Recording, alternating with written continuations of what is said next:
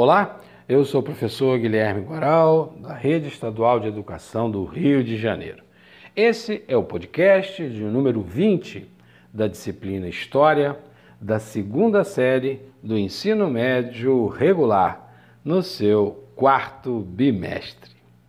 Nesse podcast eu queria refletir com vocês os três grupos que foram responsáveis pela transição da monarquia para a república. Direta ou indiretamente, esses três grupos podem estar sendo pensados como responsáveis pela crise que foi se abatendo no Império Brasileiro na segunda metade do século XIX, sobretudo nos anos depois da chamada Guerra do Paraguai. Mas antes de chegar na Guerra do Paraguai, que é um dos tópicos talvez mais importantes desse modelo que vai trazer a crise do próprio império, vou destacar o grupo dos republicanos. Desde o período de 1870, quando é assinado o Manifesto Republicano no interior do, da província do estado de São Paulo, né? naquela época não se chamava ainda de estado, já era província, então da província paulista, os cafeicultores daquela região organizaram-se e estavam buscando maneiras de chegar ao poder. Sabiam que com a monarquia eles nunca chegariam ao poder, porque na monarquia o cargo se passa vitaliciamente, ou seja, é, com a morte do indivíduo se passa pela hereditariedade, o cargo é vitalício, dura a vida toda, e quando o rei morre, né, quem assume é o seu filho. É, e Dom Pedro II não tinha filhos, só tinha filhas, o que possibilitava que o marido da sua filha mais velha, a Isabel, a princesa Isabel, o chamado Conde de é, francês, pudesse assumir o trono ou ter muita importância no trono brasileiro. Isso desagradava muito a elite. E um grupo começou a instituir a ideia da república, propagandear a república, porque com a república os cargos, os cargos executivos são eleitos pelo, pelo voto, o que permite que essa mudança ocorra mais vezes essa pressão, e sobretudo de um grupo que tinha renda e cada vez mais foi se tornando hegemonicamente é, a, a, elite financeira do Brasil, começou a trazer é, instabilidade para a monarquia.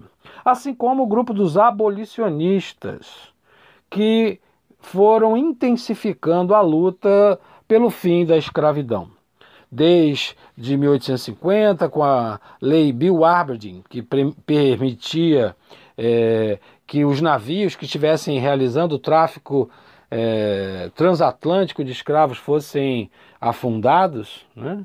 É, a questão da entrada de escravos no Brasil diminuiu, ou pelo menos para inglês ver, até porque essa lei era uma lei internacional, dos ingleses começaram a desviar as rotas ou evitar os portos mais conhecidos e principais.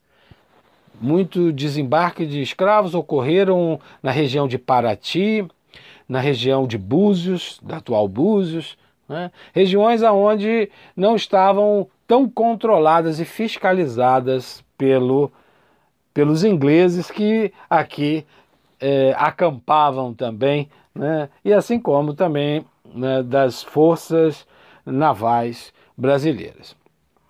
Os abolicionistas pressionavam e várias leis foram sendo instituídas, sobretudo na década de 80 do século XIX, como a lei do ventre livre, a lei do sexagenário, que, mesmo que na prática não conseguissem efetivamente eh, diminuir consideravelmente o número de escravos, mas começou a, a colocar cada vez mais pressão nessa situação.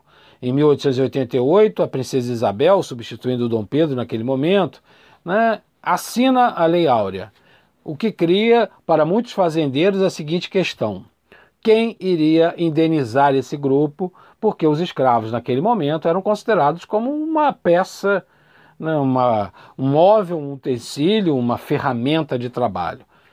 Essa era uma das questões que justificam a demora do fim da escravidão no Brasil, que foi um dos últimos países a realizar esse feito.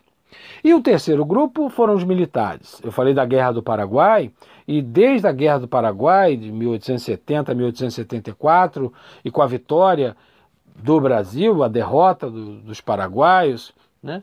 o Brasil, que estava junto com a Argentina e o Uruguai, liderando esse processo, vai fazer com que é, os seus militares, tanto do Exército quanto da Marinha, se apre, é, apregoem como heróis da guerra. Né? Heróis de guerra. E os militares não tinham direito a participar das eleições, não podiam desempenhar cargos políticos. E a partir da guerra, eles começam a reivindicar esse espaço também na vida política brasileira os militares vão pressionar e, de fato, eles vão estar à frente do processo. No 15 de novembro de 1889, são os militares que irrompem a praça e derrubam o primeiro-ministro, o ministro Visconde do Ouro Preto. Ali, ainda meio com incertezas, estava acabando a monarquia e iniciando o regime republicano. Aqui terminamos o nosso podcast. Eu espero que você tenha gostado. E se, se tiver alguma dúvida, consulte o material escrito, reveja as videoaulas e pergunte para os seus professores. Grande abraço e até o próximo.